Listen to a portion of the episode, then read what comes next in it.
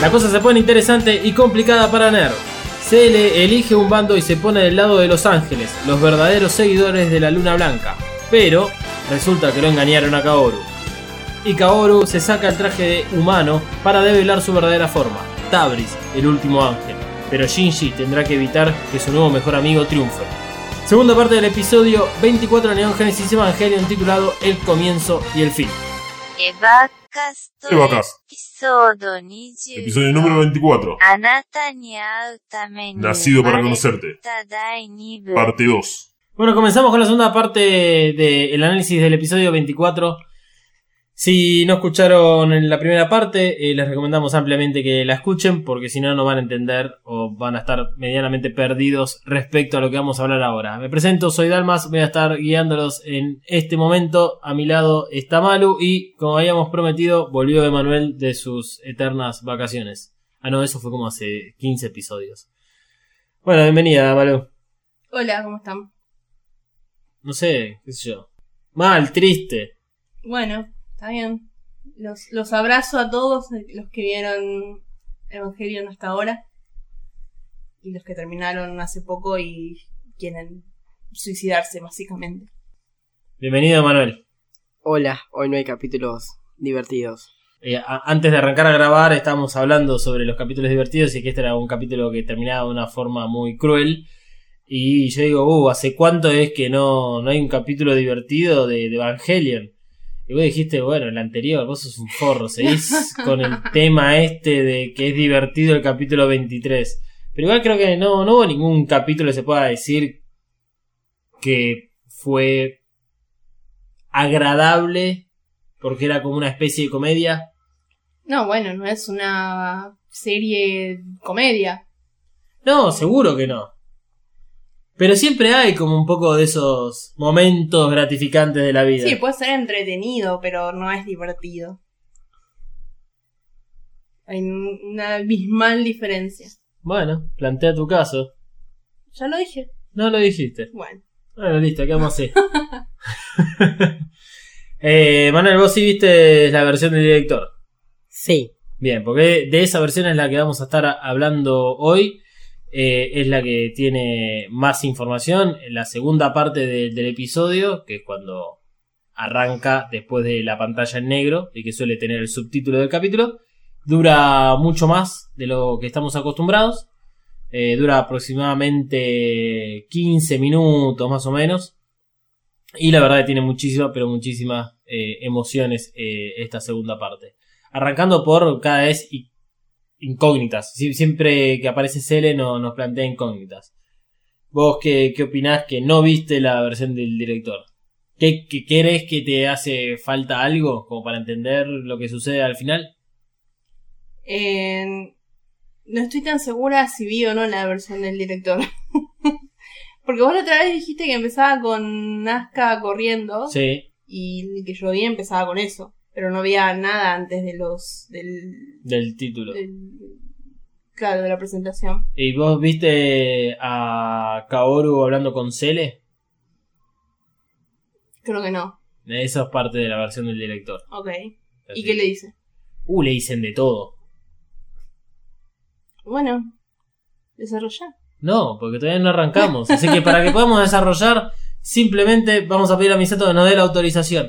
Pero antes les avisamos que, eh, nuevamente, escuchen la primera parte para que puedan disfrutar mejor del episodio. Y nosotros vamos a seguir con la cronología del episodio para analizarlo. O sea, vamos a seguir exactamente los mismos pasos que el episodio hasta llegar al final. No vamos a estar salteando escena por escena e intercalándolas en el medio del camino. Así que Misato, por favor, ayudanos porque si no, no puedo arrancar sobre la, la conversación de Kaoru con Cele. Si quieres ponerte en contacto con nosotros, hacelo por Instagram y Twitter como arroba Mothercaster usando el hashtag Evacas. Te recordamos que podés escucharnos en tu aplicación de podcast favorita como Spotify, Apple Podcast y Google Podcast. Ahora sí, le pedimos a Misato que indique el despegue. 残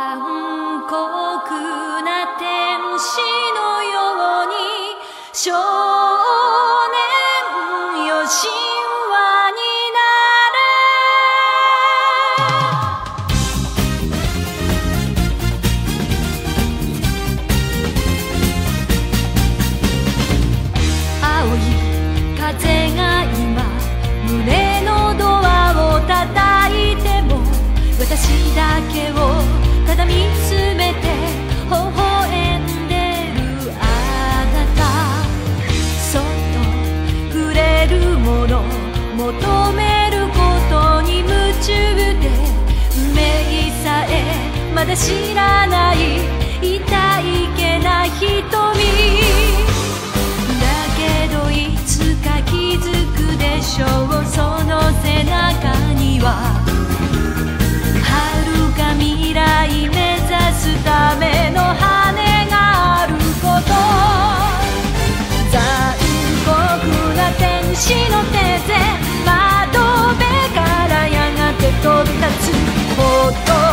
走る熱いパトスで思い出を裏切るならこの空を抱いて輝く少年よ神話になれ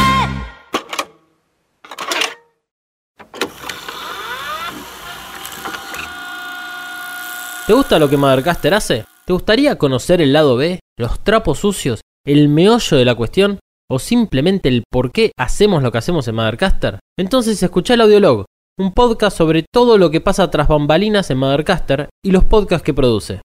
Busca Mothercaster o Audiolog en tu podcatcher favorito. Y ahora sí, fin de esta propaganda, y te dejo que sigas escuchando el siguiente maravilloso podcast. Bueno, pero el tema es que la segunda parte no arranca con Cele hablando con Kaoru. Bueno, te calmas. Yo no voy a seguir más en este capítulo. Hace poco te advertí, vas a seguir vos hablando. No sé si eso al fin- al final lo corté en la edición o no. Ah, La, verdad que la tensión acá es terrible esto. Bueno, los monolitos de Cele emergen nuevamente de las sombras. Parece que están conjurando algo porque hablan de la sentencia que recibirá Ikari por haberlos traicionado, por usar a Ner para sus propios intereses. Esta escena sí la viste. Sí. Bien. Eh, es curioso que siempre Cele se nos presente de esta forma. Y es como que nunca llegan a concretar nada. Porque no es la primera vez que Cele amenaza o desconfía de lo que Ikari está haciendo dentro de Ner. Pero es como que todo el tiempo es, bueno, ahora vamos a hacer nuestra movida. Secuestran a Fuyuski. Llega Kaji y lo libera. Bueno, pero ahora Ikari va a ver. Entonces quieren hablar con Rey, con la Rey 3 en el capítulo pasado, y Ikari le manda a Risco. ¿Y ahora? ¿Qué, qué más va a, va a hacer Cele? O sea, mu- mucha amenaza, mucha amenaza, pero... ¿Cuál es la frase que se utiliza para...? Mucho ruido, pocas nueces. Ah, está, eso mismo. El tema es que justamente Ikari sabe todo esto. O sea, sabe cómo va a actuar Cele, sabe cómo actuó Cele la- las últimas veces y sabe que Ikari está quedándose sin tiempo. Porque eh, para concretar sus planes eh, tiene que cumplirse una cosa en particular, que es que no haya más ángeles. Porque desde el comienzo del anime nos venían planteando el hecho de hay que destruir a los ángeles para evitar que la humanidad desaparezca. Pero a medida que fuimos avanzando, encontrábamos de a poquito que una vez que llegara el último ángel, se iba a desarrollar el plan de complementación humana o la instrumentalización. Y el último ángel está acá en la puerta. Ya, o sea, cualquiera de todos nosotros que estemos escuchando este podcast, sabemos que eh, Kaoru fue el último ángel. Entonces, en este preciso momento, en estos 10-15 minutos que le quedan al capítulo, Ikari tiene que desarrollar su plan para ganarle a Cele a ver quién de los dos ejecutan primero el plan. ¿Y por qué? O sea, ¿y qué pasa si un Cele lo ejecuta primero que Ikari? Bueno, eh, primero que nada, para, para poder responderte, hay que entender de qué se trata el plan de complementación. Cosa que no lo vamos a hablar ahora. Ok. Eso Anotamos es, pregunta para próximos. eso es capítulo 25 y capítulo 26. Pero, eh, para responderte algo ahora, es el primero que lo ejecuta es el que tiene el control del plan de complementación. Ok. Entonces acá lo que se está buscando es ver quién tiene el control. Entonces, decíamos, la, lo primero que necesita es eh, la destrucción del último ángel. Obviamente Cele también necesita esto, porque estamos hablando del mismo tipo de plan. Ahora, ¿por qué también eh, Ikari se está quedando sin tiempo? Porque para ejecutar el plan, una de las claves es Rey. Por algo es que durante todo ese tiempo la mantuvo e incluso después de la destrucción del EVA 00, la, revive entre comillas a Rey, a pesar de que no tenga un Evangelion disponible para ser usado. Entonces, Rey tiene algo más. Y como vimos en el, final del episodio, Rey aparece ante Kaoru, eh, que lo mira desde arriba. Eh, suceden cosas muy raras en ese momento. Y con lo que habíamos escuchado en el primer encuentro entre Kaoru y Rey, Kaoru le dice a Rey, "Su- vos y yo somos iguales. Entonces, Rey es especial. Ikari lo sabe, siempre lo supo y necesita usarla. El tema es que sin el Dummy Plan que destruyó Risco, Rey se está quedando sin vida. Dentro de poco su cuerpo no va a aguantar porque necesita de las pastillas que no está tomando y necesita de todo el tratamiento que eh, solía tener dentro de ese tubo mientras Ikari la miraba. Para ser bien gráfico con la imagen. Entonces, Ikari se está quedando sin tiempo. Entonces, eh, Ikari le, le habla a Leva 01 y una de las cosas que le dice es que tienen una ventaja. Hay una parte de ventaja que ya ganó Ikari, que esto trae a colación un poco la bronca de Cele y eh, medio que se lo había advertido a Ikari. Eh, habían, utilizado la lanza de Longios para destruirlo a Arael, el antepenúltimo ángel. Cele eh, supo esto. Ikari les dijo que no tenían otra posibilidad porque la destrucción del ángel es siempre prioridad. Pero esto también significa una ventaja para Ikari porque, y esto es un poco lo que hay que entender de esta situación, la lanza de Longius tiene la capacidad de destruir cualquier ángel. Puede atravesar cualquier edificio casi sin inconvenientes. Y hasta ahora, con toda la conversación que nos dice, que nos dijo Risco en el capítulo pasado, y un poco de lo que hablamos en el episodio bonus de spoilers del episodio 23, sabemos que los ángeles son hijos de Adán, que hay Evangelions que fueron clonados de Adán. Por lo tanto, la lanza de Longius también le haría el mismo daño a los, eh, a los Evangelions. Entonces, para Ikari esto es una ventaja porque no hay forma de parar a un Evangelion sin otro Evangelion, digamos. Con esto además está diciendo Ikari que quiere usar al EVA 01 para sus fines. Pues si no, no tendría sentido que esté hablando de la lanza de Longius y hablando al EVA 01 para este, hablar de la ventaja que tiene en este momento. Un poco enredado, pero ya lo vamos a entender por completo cuando hablemos un poquitito más hacia el final. Si Ikari logra sobrevivir a la estampida que se le preparará para él, entonces el sueño de ambos se hará realidad. Es algo que dice Ikari. Nuestros sueños se harán realidad. A ver, en el episodio 23 toda esta situación fue blanqueada, pero para no repetir lo que ya hablamos y este, para ser un poco más sutiles y no irnos tampoco por las ramas, acá lo que está haciendo Ikari es hablar al EVA 01 porque le está hablando a su esposa, le está hablando a Yui. El alma encerrada en el EVA 01 es Yui. Sorpresa total, la mesa en silencio, un ruido de vidrio resquebrajándose y crack. Y nuestra mente se ha, se ha roto una vez más. Esto es la gran explicación a todo el comportamiento del EVA 01 durante todo el anime, desde el capítulo número 1. Em, Evangelion manejó muy bien todos los personajes porque siempre estuvieron presentes. Entonces no, queda descolocado que ahora nos presenten que Yui, la madre de Shinji, que siempre estuvo muerta, de repente, ah, de repente apareció dentro del EVA 01. No, eso estuvo siempre desde el principio bien claro. Lo que pasa es que, bueno, nosotros nunca nos íbamos a imaginar que nos iban a plantear como parte de, de la narración de Evangelion que era posible que almas de seres humanos estén guardadas dentro de una bestia pseudomecánica y biológica. Pregunta técnica. Sí. Vos habías dicho que eh, el 24, eh, hasta el episodio 24 eh, era el, como el final, digamos, de todo. Claro, o sea, Que el 25 y el 26 eran como cosas agregadas. No, no cosas agregadas. Lo que puntualmente lo que había dicho es, hasta el episodio 24, incluyendo el 24, se mantenía mucho lo que era la estética y la forma de narrar estas eh, toda esta historia. El 25 y el 26 cambia completamente. Ok. No se parece nada a estos capítulos. Bueno, yo creo que es muy importante volver a ver toda la serie, teniendo toda esta información que vos acabas de dar.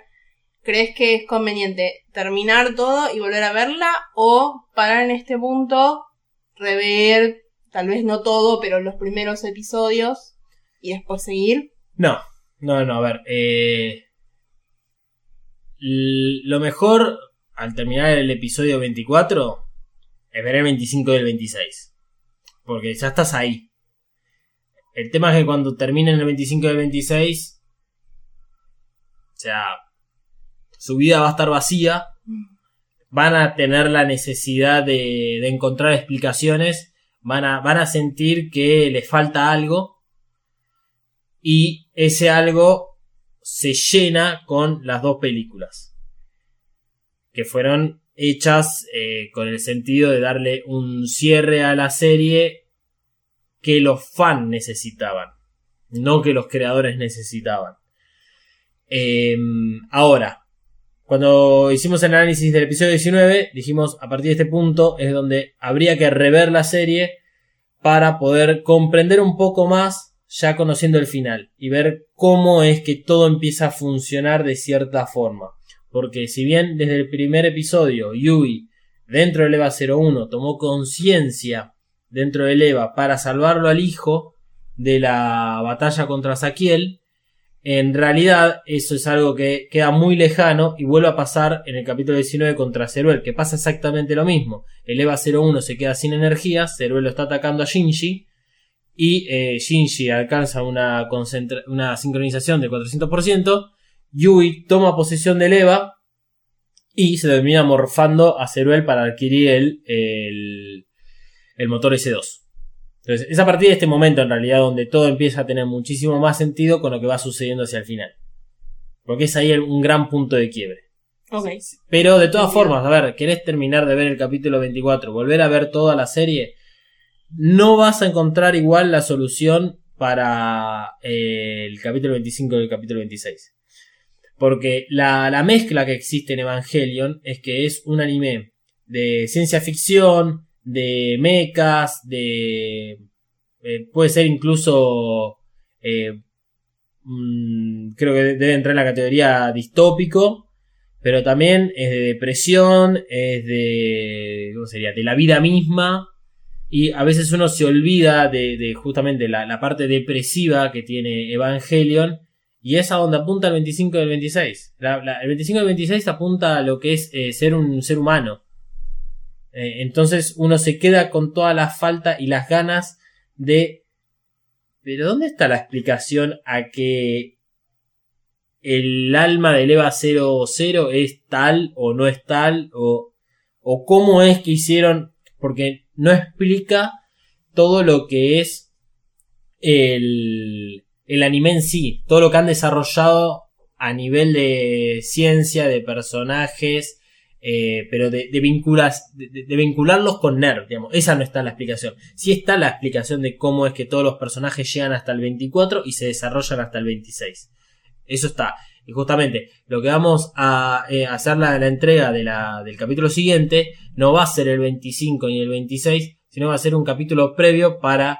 Va a ser a modo de resumen, pero para entender dónde quedó cada personaje antes del capítulo 25 y capítulo 26.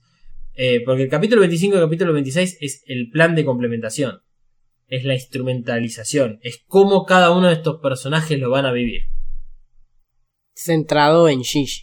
Ah, sí, por supuesto. Centrado en Shinji, creo que es la el único motivo por el cual se puede considerar que Shinji es el protagonista. Porque estos dos capítulos terminan en, en que es eh, de- depende de él. Digamos, es, es, es de la óptica de, de Shinji. Pero la verdad es que cualquiera podría ser protagonista. Bueno, eh, retomemos donde nos habíamos quedado, que era que Yui es el arma que está dentro del EVA 01, lo cual explicaba todo el funcionamiento del EVA cuando Shinji estaba en peligro. Ahora, entendamos lo siguiente respecto a, esto de, de las almas. Em, no es casualidad que Yui sea la madre de Shinji y Shinji sea el piloto. Esto también ocurre con el resto de los pilotos. O sea, el piloto es designado por el alma que está dentro del Evangelio.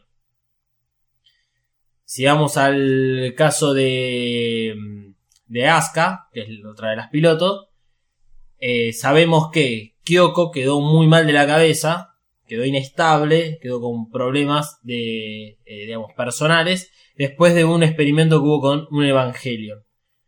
Ese Evangelion fue el EVA 02, y acá lo que sucede, a diferencia de Yui, es que Kyoko no, no desapareció completamente dentro del Evangelion, sino que parte de ella quedó dentro y parte afuera.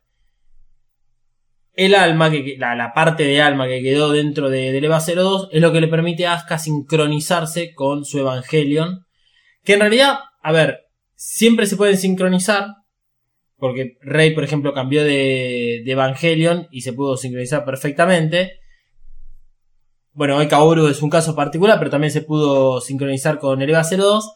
Lo que pasa es que cuanto uno más conozca que el alma es de su madre, puede generar una mejor conexión. Y no hay mejor conexión que entre la madre y un hijo. ¿Y con Toshi pasó lo mismo? Con Toshi pasó lo mismo, ¿no? Por eso es que durante todos los episodios siempre veníamos diciendo, y este no tiene madre, y Claro. este no tiene madre, y Kensuke dijo que no tenía madre. ¿Y por Sí, qué? La Porque insistencia de Ikari, pues sea de, de por qué Shinji tenía que ser el piloto. Wow. Exactamente, porque solamente hijos y madres son los que pueden generar esa conexión. Esto de el, el alma dentro del Eva, el hijo piloteando eh, por el alma de la madre, genera todavía más la representación de el Eva, el Evangelion en sí, como una madre que guarda a su hijo adentro. O sea, es literal. Cuando decíamos que el núcleo es como un útero, es porque todas estas cosas son literales. Igual es medio creepy tener que volver al, a, digamos, al útero de tu madre. Mm. Y encima para pilotear o matar ángeles. Esto es un poco la explicación que hay alrededor de el funcionamiento de, del EVA. Quedan muchas cosas más todavía a hablar bien de, del EVA. No, no salgan ahora a correr a, a, este, a empezar a, Chocarse las cabezas los unos a los otros. yo iba a decir a leer Wikipedia o Eva Geeks, pero eso me gusta también, porque el profesor Gokun siempre tuvo la razón y siempre estaba muy tranquilo cuando decía esas cosas. Eh, porque se pueden enterar cosas que, que van a suceder más adelante, en- mismo en la película, eh, en los reveals, así que aguanten un cachito, o sea, nadie les prohíbe de que lean o que vean la- las siguientes cosas que, faltan, pero si, si tienen paciencia pueden ir avanzando de a poco y disfrutando de, de enterarse o de sorprenderse de vez en cuando, cosa que creo que hoy en día es medio complicado por cómo se da la situación con las películas, las series y todo el, eh, digamos, la, lo que es la conexión a través de internet y que es muy difícil no espolearse o no, o no enterarte de algo sin, sin que uno quisiera. Que es lo mismo que espolearse, obviamente. Claro. Luego, Ikari nos muestra que tiene algo en la mano derecha y ese algo es Adán creciendo justamente en su mano. Ikari absorbió el cuerpo embrionado de Adán. Pero para un momentito. ¿No era que Adán estaba creciendo fuerte, sano, blanco, rubio, ario, hegemónico? Ahí en Terminal Dogma. Ese es la primer indicio que nos dan para que después lo que Kaoru descubre al final es, es una trampa. Todo es una trampa. Todo fue un gran engaño. Tenés que poner el, al almirante. Al almirante Akbar. Akbar. It's a trap. It's a trap. eh, sí, sí, sí, sí. Coincido. Coincido. Para que le suene, en vez de le suene la novena sinfonía de Beethoven a, a Kaoru, le suene eso primero. Tipo Rington. Porque, porque acá lo que nos está diciendo Ikari es el embrión que le llevó Kashi se le implantó en la mano. Claramente eh, lo agarró con su mano derecha y este cuerpo de Adán, eh, que está en un estado eh, primordial, está utilizando el- a Ikari para poder crecer en Ikari. Esto es muy raro, es muy confuso, hay muy poca información de realmente cómo es que pudo hacer esto, además de qué es la, llamémosle, la categoría que alcanza ahora Ikari por tener un dios en la mano. Eh, el manga da una explicación, no vamos a decirla ahora, pero hay una explicación en el manga de cómo Ikari consigue tener a, a Dan en la mano. Perfecto, ¿es lógica? No, Bueno, como todo lo que sucede en el manga prácticamente. Un hechicero lo hizo. sí. este. Pero, más allá de. Además, no tiene sentido incluso porque es que Adán está creciendo en la mano de Ikari por, ah, eh, por lo que termina sucediendo en End of the Evangelion. Este, así que no le vamos a dar mucha bola a esto. Pero es importante porque Ikari logró que Kashi se robe este embrión de Adán de Alemania y se lo lleve a él. Él tiene un propósito y aparentemente es hacerse uno con Adán. Por algún motivo se le cree o necesita también a Adán y no queda bien en claro si se le sabe que lo tiene Ikari literalmente en la mano o este, lo tiene consigo mismo, porque sí sabíamos que eh, se le eh, conocía el hecho de que Kashi le había llevado el embrión a, a. Por eso, esa, fue una de las razones por la cual mata a Kashi. Ahora, eh, tomando aire respirando. Eh, Ikari, no, recuerdo el capítulo, seguro ustedes lo recuerda, excelente, le dice a Fuyuski que Adán estaba creciendo bien. Acto seguido, no sé si fue en el mismo capítulo o el capítulo siguiente, es cuando nos muestran que el falso Adán está crucificado en Terminal Dogma. Y ahí se distribuye el rumor y la mentira de que Adán está en el en Terminal Dogma. Eso es genial, porque además nos muestran un personaje fundamental como es Lilith, desde la óptica de otros personajes que están intentando encontrar la verdad en todo este asunto, hasta incluso ellos están engañados. Y es Kaoru el que, el único, digamos, que, que incluso es el único que le vamos a poder creer en estas circunstancias, que va y dice, no, loco, esto es Lilith, no es Adán. Es fantástico eso. Eso realmente fantástico. Eh, pero bueno, nuevamente, eh, no, no vale la pena analizar el hecho de que mm, Ikari tenga a Adán en su mano ahora. Insisto, eh, en End of the Evangelion, eh, no, Ikari no llega a hacer nada con esto. O sea, no vale la pena. Cualquier cosa que haya pensado hacer Ikari con esto, al pedo. ¿Demasiado spoiler? No, porque no, no le estoy diciendo nada. Así que, quédense ahí. Cuestión es que tanto lo que fue la, la amenaza de Cele como la, explicación de Ikari llega a su fin. La amenaza de Cele se va a llevar a cabo en algún momento. Eh, ¿Se acuerdan del episodio del apagón? Que había toda una serie de dudas de quién lo había generado, cómo se había generado, por qué los tres eh, generadores de emergencia no estaban funcionando, que había un montonazo de partes del sistema que no funcionaban, y qué es lo que estaba sucediendo, que Risco y mm, Fuyuski, creo que Ikari también sospechaban de que esto había sido una obra del ser humano. Se tira un par de frases en esta conversación, como haciendo entender de que lograron descifrar un poco la lógica para meterse dentro de NERV. Y si realmente le creemos a Cele, Kaoru es enviado por ellos. Y Kaoru entra a, a NERV, pero sin ningún tipo de.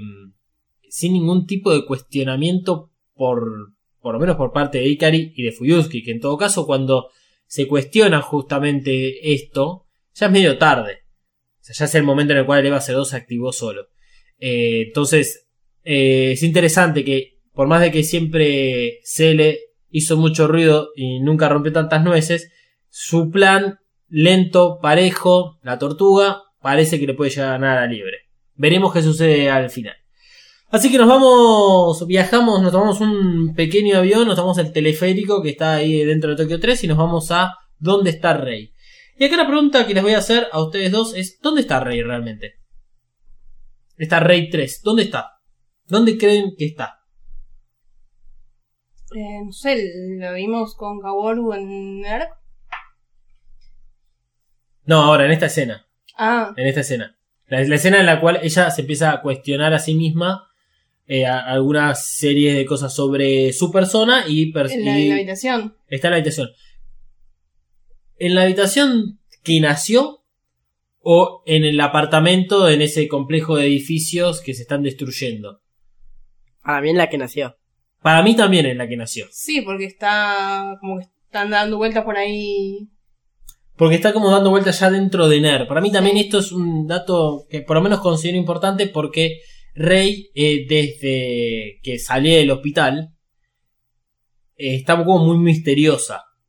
eh, está como en esta especie de campaña de saber quién es ella misma y el hecho de que al final aparezca donde está y de la forma que aparezca, habla de que Rey encontró lo que buscaba, sabe qué tiene que hacer a partir de este momento eh, y que valió la pena estar todo ese tiempo, digamos, aislada o escondida. Por eso que creo realmente que, que sí puede estar en la, en la habitación en la cual nació, que es la que mostró Risco en el episodio pasado.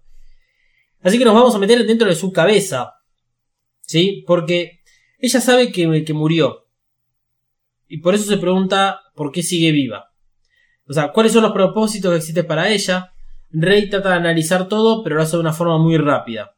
Insisto, el tiempo se acaba para Ner, para ella, para los planes de Cele, para los planes de Ikari, para todos. Y creo que eh, Rey puede sentir eh, dentro suyo de que ella también tiene como un, una vida muy corta. Lo interesante de, de lo, del momento este en el cual Rey está hablando consigo misma son las imágenes que se le aparecen como respuesta a sus preguntas. Pregunta ella, ¿por qué estoy aquí? Y se ve la, la imagen de la luz apagada.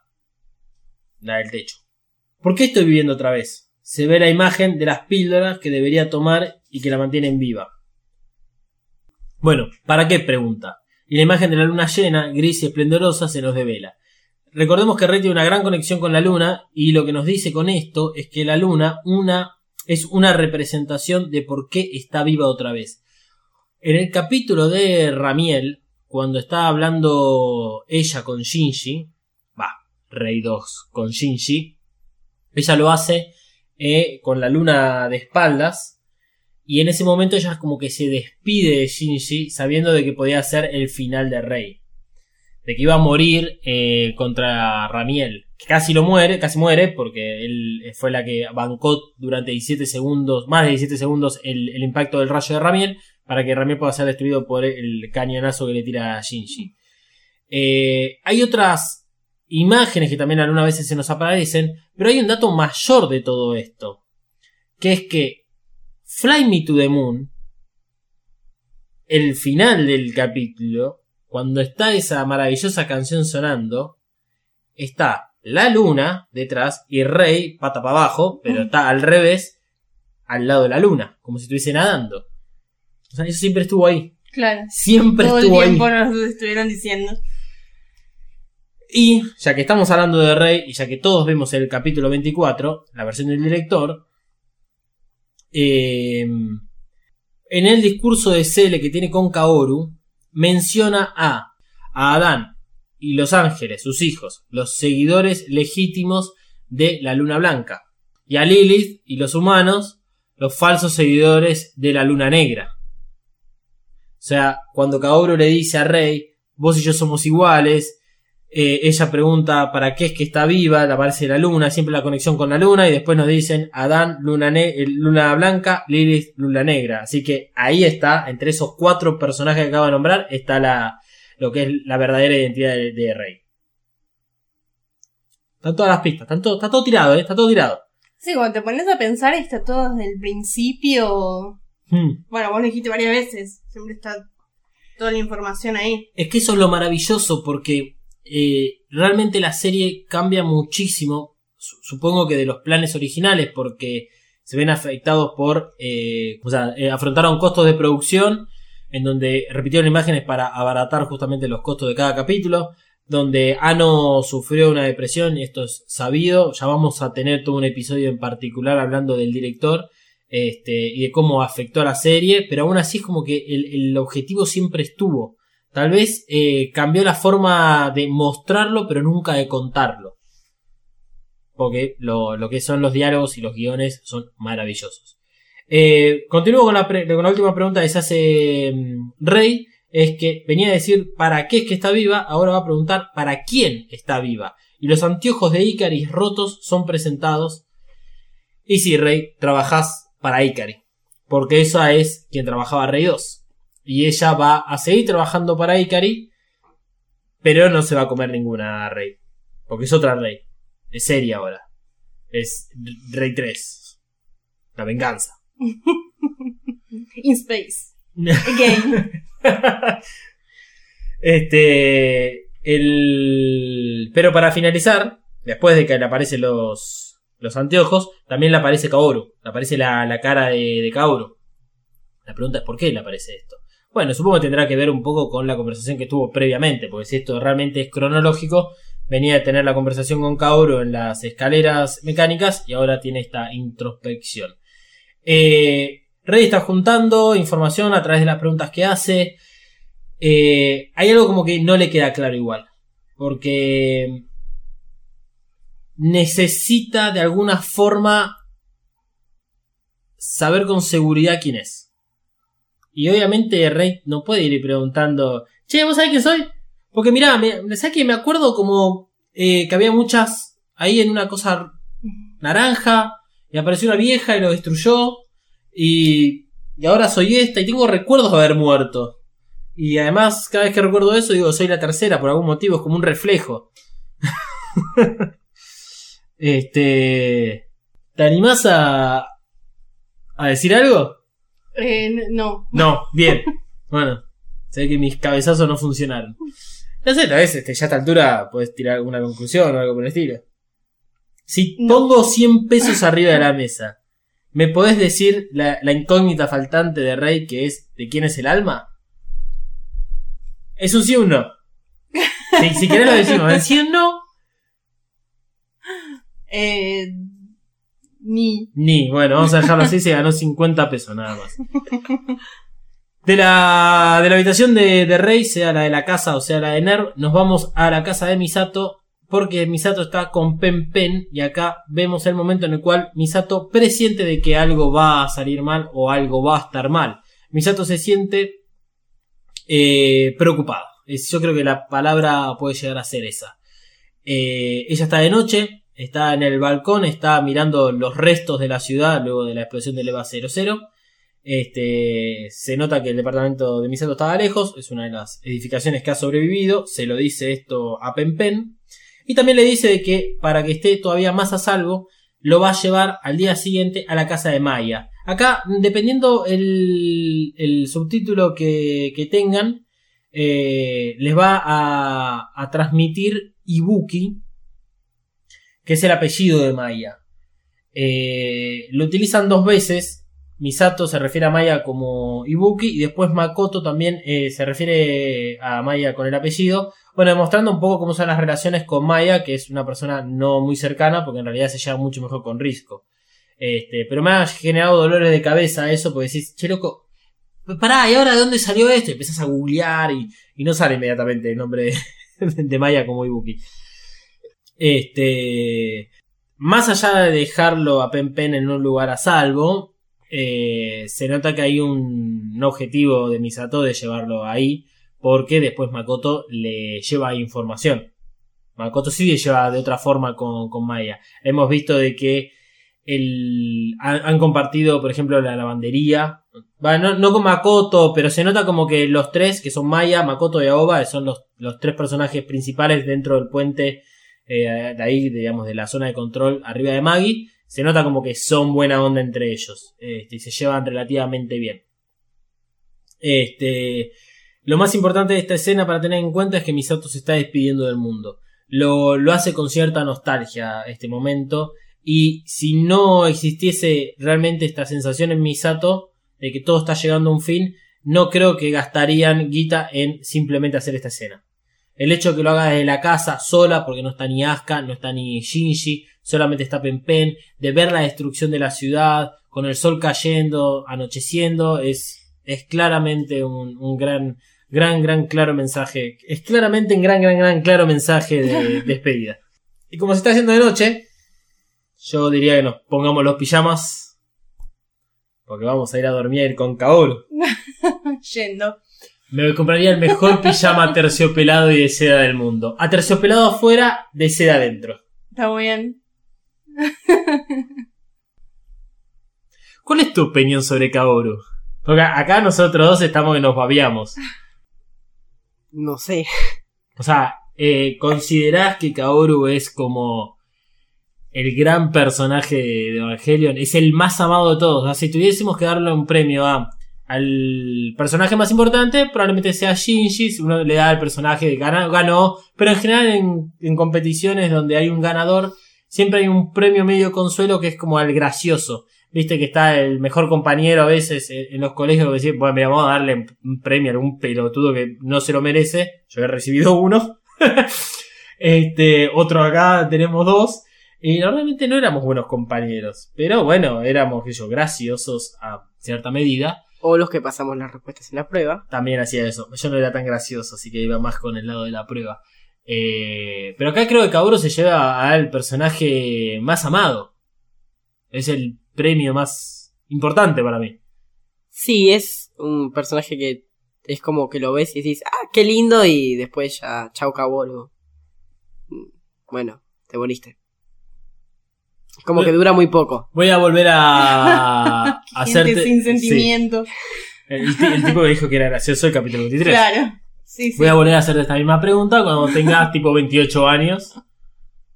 30 tal vez. Así que vamos a ver si, si resistís el archivo. Eh, decíamos en el, el episodio pasado que Kaoru estaba solamente 12 minutos en este. En el capítulo 24. Y con esos 12 minutos se ganó el amor de todo el fandom de Evangelion. Creemos que eso es verdad. Asiente silenciosamente Emanuel. Él se va a quedar del otro lado de la puerta de la habitación de Kaoru. La habitación de Kaoru está ubicada en Nero. Eh, es la que tenían preparado para. Es la que tienen preparado para los pilotos. Tanto Asuka como Shinji habían elegido irse a vivir a Lomisato. Rey a ese complejo destructivo que.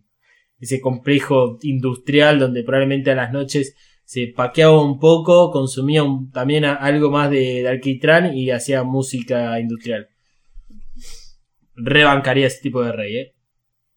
Los dos pilotos están durmiendo en camas separadas y comparten un lindo momento el pijama party. Es, es, es, un, es una situación que no hemos visto nunca por parte de Shinji. Eh, es agradable ver esa situación porque uno realmente cree que Shinji va a poder salir adelante y es ahí, bueno, donde la donde el último golpe va a impactar muy duro en, en lo que es el estado de ánimo de Shinji. Este, Sí, porque un pequeño rayito de luz que se lo quitan y es peor que todas las cosas que le pasaron antes. Exactamente. Eh, es muy interesante la cámara donde está puesta, que es, eh, digamos, a nivel del techo, para poder observar a los dos personajes. Kaoru está en una posición muy relajada, está con los brazos, digamos, cruzados como atrás de la nuca, eh, así, tiene una actitud de canchero arriba de la cama. Eh, eh, es esa, creo que es la, el, adjetivo que quería utilizar. Mientras que Shinji todo lo contrario, está tieso, rígido, tiene, está tapado y tiene los brazos a los costados fuera de lo que es la- las sábanas. Es comprensible, digamos, la, actitud de ambos. Uno es prácticamente Dios y el otro es un chabón que está empezando a descubrir ciertas cosas que le pasan dentro suyo. Eh, pero acá el momento más importante es que Shinji tomó la decisión de ir a dormir con Kaoru. Eh, realmente, por más de que sea un progreso lento, Shinji rompe con el dilema del erizo y encuentra en Kaoru un amigo, una persona que no le hace daño y que, que él cree que lo podrá hacer feliz, que no le va a hacer daño. Eh, a ver, Shinji tenía amistad con Kensuke y con Toshi, pero no del mismo estilo. Eh, es importantísimo notar esas diferencias, por- porque es acá donde está la base que está Shinji construyendo y que luego esa base eh, va a quedar muy destruida, pero como fue tan fuerte el sentimiento hacia Kaoru por parte de Shinji, eh, va a haber restos ahí que va a utilizar para después eh, mejorar su situación personal. El papel que interpreta a Kaoru es perfecto. Sabe que el tiempo es corto y va al grano. Es otro de los personajes que sabe que está todo llegando a su fin. Quiere sacarle toda la información a Shinji lo más que puede. Porque uno de los objetivos de Kaoru es conocer a los Lilin, conocer a los hijos de Lilith. Eh, y por sobre todo tiene una gran atracción por parte de Shinji. Y varias veces eh, le dice esto de que él nació. Bueno, en realidad se lo dice una vez. O sea, yo estoy acostumbrado a que se lo dice más veces en otro momento. Eh, pero le dice, loco, yo nací para conocerte. Eh, entonces, todas las preguntas y todo este momento sirve para que Kaoru termine por conocer a Shinji. Kaoru entonces le pregunta a Shinji qué es lo que quiere contarle. Porque como que presiente que Shinji está a punto de hablar, pero digamos no le sale. Entonces, eh, Shinji creo que se muere por hablar con él. Y también se muere por conocerlo y tratar de comprender qué es esto que le está sucediendo. Por eso es que la, conversación hasta incluso se da como de forma natural, por lo menos por lo que Shinji le cuenta a Kaoru. Si tendríamos que, previo a conocer qué es lo que iban a hablar eh, Shinji y Kaoru, yo creo que hubiese arrancado la conversación hablando de, por ejemplo, Nerv, eh, el Evangelion, porque de todo lo que sabe Shinji es que Kaoru es otro piloto que viene a reemplazar a Asuka, porque Asuka no puede pilotear. Entonces, yo, lo primero que haces es, che, mirá, este, ¿cómo te sentís con, el Evangelion? Eh, qué bueno que las pruebas de sincronización te hayan dado bien. Sabes que yo la pasé mal ahí arriba, me suceden cosas extrañas. No sé, como que uno tal vez interpretaría que sería lo primero que, puedan hablar porque es el punto de conexión. Pero fuera de todo eso, Shinji le habla de otra cosa. Shinji decirle contarle sobre sí mismo. Lo está utilizando a Kaoru de psicoanalista. Eh, yo no sé si es que Kaoru tiene un poder en particular que tipo... "Pip, contame. Y le, le- le puede descubrir todos los secretos. O es que realmente Shinji necesitaba hablar de esto con alguien y encontró en Kaoru la persona adecuada. Vamos a inclinarlo por la opción número 2. Shinji entonces le cuenta de su infancia, alejado del padre, viviendo con el tutor, donde todo era felicidad porque no tenía nada que hacer. Kaoru interpreta eso que en realidad él vivía aislado de la sociedad, lejos de los otros seres humanos, porque no le gustaban. Va, porque no le gustan tampoco. Pero la conversación ahí, digamos, da un vuelco porque eh, Shinji reconoce odiar al padre y es como que reconoce esa forma de vivir que era estar alejado del padre. Lo hacía únicamente para estar lejos de él. Eh, ya en otros momentos nos habían comentado desde la óptica de Shinji estas cuestiones en relación a eh, por qué Shinji decidió volver a verlo. Que era en realidad para mandarlo a la mierda. Era tratar de enfrentarlo. eh, como que durante años juntó las ganas, la bronca, la necesidad de ir al padre y decirle andate a la concha de tu hermana. Y al final Ikari le termina diciendo te necesito como piloto, sos el único que lo puedo hacer. Y él termina accediendo para simplemente complacerlo y que finalmente de alguna forma Ikari pueda reconocer el amor por Shinji. Algo que Shinji viene buscando hace mucho tiempo. Con todo lo que sucedió desde ese momento hasta ahora, es creo que la segunda vez, la primera lo dice con que cuando está dentro del EVA 01 mezclado con, con el EVA, eh, ahí reconoce odiar al padre y acá directamente lo dice ya siendo 100% consciente de esta, esta sensación que tiene adentro y se lo dice a Kaoru, su confidente. Eh, en ese momento decide mirar a, a Kaoru, a ver si Kaoru, mirá si le, le estará prestando atención o se habrá quedado dormido. Y ahí es cuando se da cuenta de que está hechizado Kaoru. Y, o sea, Kaoru lo mira con esa sonrisa hermosa que tiene en la cara y Shinji se pregunta por qué es que le está contando todo esto, por qué es que se abre con él.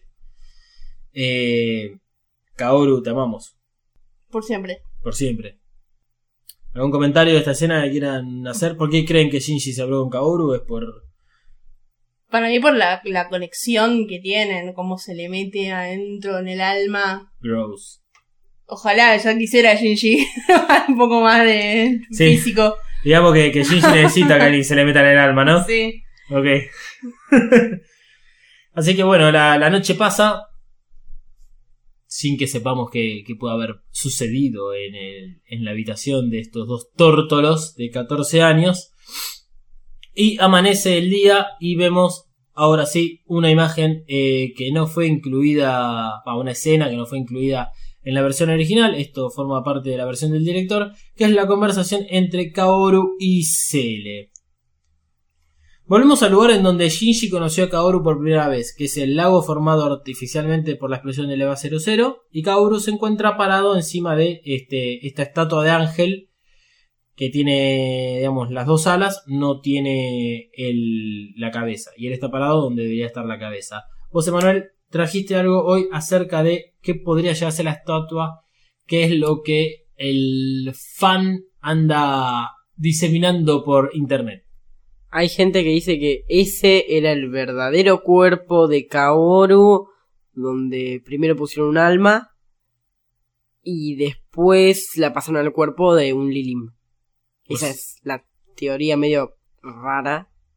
¿Y sabemos por qué dicen de que está ahora en forma de piedra?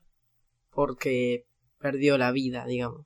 En todo caso se puede decir de que era un cuerpo tal vez no humano o, no un, o un cuerpo no clonado de algún ser humano, era un cuerpo particular, tal vez perecedero de alguna forma, y que le pusieron temporalmente el alma de Adán a ese objeto, por decirlo de alguna forma, a ese, a ese sí, objeto, y cuando se la sacaron, que se la pusieron a lo que es hoy en día Kaoru, eso quedó en piedra. Como si se marchitara, digamos. Yo entiendo, para mí me parece una estupidez y una pelotudez enorme. Pero entiendo las dudas que genera la estatua ahí porque eh, en ningún otro momento de todo el anime vimos alguna simbología relacionada a la iglesia o a la religión judío-cristiana que sea tan literal. Es la primera vez que aparece lo que es una estatua un ángel. Entonces, entiendo que es como medio desubicado, pero también yo creo que va más que nada para hacer aún más literal cuál es la verdadera eh, identidad de Kaoru. Eh, para mí va por ese lado. Entonces, comencemos con la conversación que tiene Cele con Kaoru. Eh, voy a leerlo, principalmente porque hay mucho detalle, hay bastantes cosas a analizar y sería importante que no, no, no, no, no, no haya confusiones, por lo menos de mi parte, al transmitirle todo este mensaje. Kaoru está parado sobre la cabeza de la estatua del ángel. Y ahí, desde esa posición, es donde habla mm, con los monolitos de Cele que se le aparecen a su alrededor. Esta escena tiene la dificultad de saber si realmente Kaoru está en presencia de los monolitos o es un recuerdo que está teniendo, o sea, una conversación que ya este, ocurrió en el pasado. En caso de que la conversación lleve su curso en ese momento, Cele solo se muestra ante Kaoru y no a Misato, quien observa todo desde la lejana colina.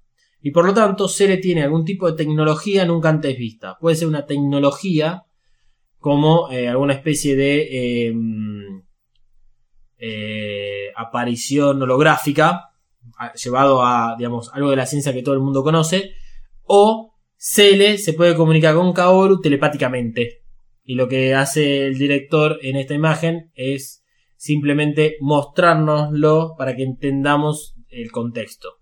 Ahora, en el caso en que Kaoru solo esté recordando la conversación, no tendría sentido el por qué mueve los labios y parece como que Misato algo nota porque es lo que no nombra. No puedo llegar a ver que mueva los labios. Como que en algún punto vio y entendió que estaba hablando solo Kaoru. De todas formas, la, conversación ocurre y se da un diálogo muy extraño. Arranca hablando Kaoru. Los humanos no pueden crear algo de la nada. Necesitan algo de donde partir porque no son dioses. Claramente nos pone en otro nivel, un inferior. Teniendo en cuenta que Kaoru es Adán, es comprensible su forma de pensamiento. Sin embargo, se alinea correctamente con el hecho de que los humanos lo copiaron e hicieron los Evas. O sea, partiendo de la base de un dios, armaron clones. Esto cobra mucho más sentido con el pensamiento de Ikari sobre la ciencia, que es lo que hace grande al ser humano. Pero como le respondió Fuyuski en su momento, es también esa arrogancia la que generó el segundo impacto. Algo que tendría que haber dicho antes es que tanto Cele como Kaoru sabemos que hablan de forma muy enredada, complicada y con un lenguaje muy en particular. Eh, no hay ningún tipo de explicación realmente por qué es que ocurre este, este diálogo entre Cele y Kaoru de esta forma y que Kaoru arranque la conversación diciéndole esto. Cele responde y ahí es cuando aparecen. Y van apareciendo de a uno de acuerdo a los que van hablando. Pero hay un hombre que busca tener el poder de Dios. hay un hombre aparte de nosotros, o sea, aparte de Cele, que quiere reabrir la caja de Pandora y que la quiere cerrar antes de que la esperanza aparezca. Cele finalmente nos cuenta su plan y a su vez el de Ikari, porque claramente Cele está hablando sobre Ikari en este discurso. El plan de complementación humana se trata de jugar a ser Dios. No Dios, el que todos creemos conocer, eh, sino al menos algún Dios. Teniendo en cuenta que Evangelion, Adán y Lilith son considerados dioses, y cuando conectamos este concepto con los Evas clonados a partir de, por ejemplo, Adán, quiere decir que ellos tienen la capacidad de ser dioses y quienes lo controlen serán los verdaderos dioses. Por eso hablábamos de quien genere primero el plan de complementación humana es quien va a poder tener el control de esto. Por eso es que también son muy importantes los evangelios en toda esta situación. Tanto Ikari como Cele o sea, quieren ser los ejecutores y controlar a este nuevo dios que va a ser creado por el humano. Ahora, ¿cuál es el objetivo del plan? Es el que se llama plan de complementación. No vamos a ahondar en esto, lo volvemos a repetir. No nos vamos a meter ahora con esto. Disfrutemos el anime por cómo termina y después lo que quieran hacer con la película y hablaremos en su momento de la película también. Este, lo que pasa es que Ikari y Cele quieren el mismo objetivo pero aplicado de diferente forma. Entonces, eh, retomando un poco lo que decía Cele, hay un hombre que busca tener el poder de Dios, ese es Ikari. Eh, también quiere tener el poder de Dios. Y bueno, acá viene lo del tema de la caja de Pandora, que la quieren abrir y cerrar antes que la, esperan- la- esperanza desaparezca. Kaoru, respecto a ese punto, responde con una confianza intacta. ¿Esperanza? ¿Esa es la esperanza de los Lilin? Eh, es como que insiste en entender a los seres humanos y se ríe hasta incluso del plan, así como que de esa forma de actuar de nosotros, que nos movemos de acuerdo a la esperanza que guardamos en nuestros corazones y nos permite día a día seguir viviendo. Cele que sabe con quién está hablando, le responde categóricamente. Existen tantas formas de esperanza como personas, porque la esperanza solo existe en el corazón de la gente, y nuestras esperanzas se están materializando. En Lilith, progenitora de la humanidad, los falsos sucesores de la luna negra, y en Adán, progenitor de los ángeles, los verdaderos sucesores de la perdida luna blanca, y en aquel cuya arma rescatada reside solo dentro de ti, pero cuyo cuerpo reanimado está con Ikari. What? Eh, a ver, esta parte es complicada porque parte del diálogo parece tener problemas de continuidad con el episodio en sí mismo. O sea, recordemos que esta escena fue agregada posterior a la versión original, así que es probable que algo se les haya patinado. También se puede dar por un error de traducción y de lo que revisé, como que todo concluye en la misma forma de entender el diálogo acerca de Ikari. Así que ahora lo vamos a ver tranquilos. Es mucha la, la cantidad de información que nos dan en este momento. Es información que tiene que ver con la película de Enos de Evangelion y sobre la parte misteriosa del anime. Por supuesto que ayuda a entender un poco lo que sucede, pero embarra más las cosas, así que nuevamente vayamos por partes. O como diría Mostaza Merlo, paso a paso. Sobre la esperanza. Hay una similitud en este momento con la composición de cada ser humano, que son independientes, son individuos. Esa separación la establecen nuestros cuerpos. En otro momento hablamos de la manifestación del Field de los humanos y es un poco de esto lo que está queriendo decir Cele. Yo diría que bastante. Tiene que ver con esta esperanza que existe en nuestros corazones. Puedo estar balbuceando, pero en algún momento tendrá sentido para ustedes. Aunque ahora sobre la materialización es que Cele está cerca de obtener su objetivo y depositan esas esperanzas en, Kao, en Kaoru. Es como que mezcla todo junto. Por lo menos yo lo interpreto de esa forma. Esta cuestión, la esperanza de cada individuo, hablando de seres únicos, de que son los seres humanos, eh, tiene que ver con el plan de complementación esto. Por eso es que es relevante. Bien, nos explican quién es Lilith y quién es Adán. No vamos a meternos exactamente en la mitología de este asunto, porque esto podría durar 8 horas más. Hablamos de esto en, la, en el episodio bonus del, del, capítulo 23. Si quieren pueden ir a escucharlo, hay un poco más de información. Pero la cosa va más o menos así. Ambos son dos dioses que vinieron al planeta Tierra. Digamos que su nave espacial es esta luna que nombran. En el caso de Adán, la luna blanca, y para Lilith, la negra. En este punto, Cele manifiesta a Adán y a los ángeles como los verdaderos, y para Lilith, la falsa. Por lo tanto, se entiende que Cele está del lado de los ángeles, pero de acuerdo a cómo termina el episodio, Cele engañó a Kaoru. Y es crítico este punto, porque hasta que no se desarrolla el final del episodio, uno puede creer, hasta incluso le suena lógico, que Cele esté a favor de los ángeles y en contra de todo lo que es Ner, que fue la destrucción de los ángeles, pero de todas formas Cele fue quien bancaba a Ner. Entonces ahí hay una contradicción y esta es una de las bases que se utilizan para entender de que acá Cele le está dando un mensaje falso a Kaoru, lo está engañando. Otra vez nos hablan de- del alma de Adán dentro de Kaoru, pero esta vez hablan del alma rescatada. Esto es lo que nos lleva de nuevo al segundo impacto y por qué el contacto con Adán.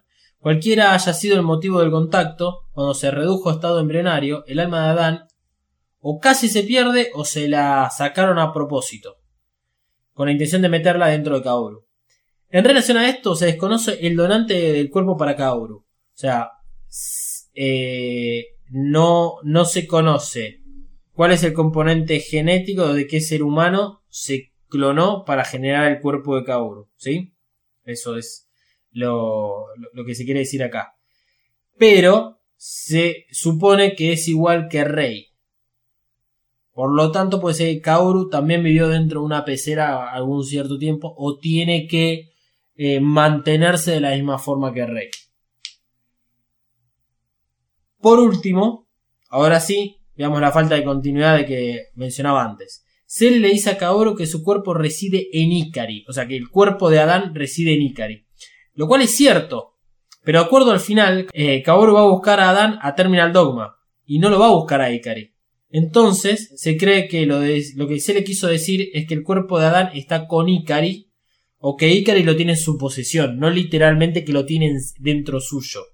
En algunas traducciones sale como que lo tiene en la mano directamente, por la imagen que veníamos de ver antes.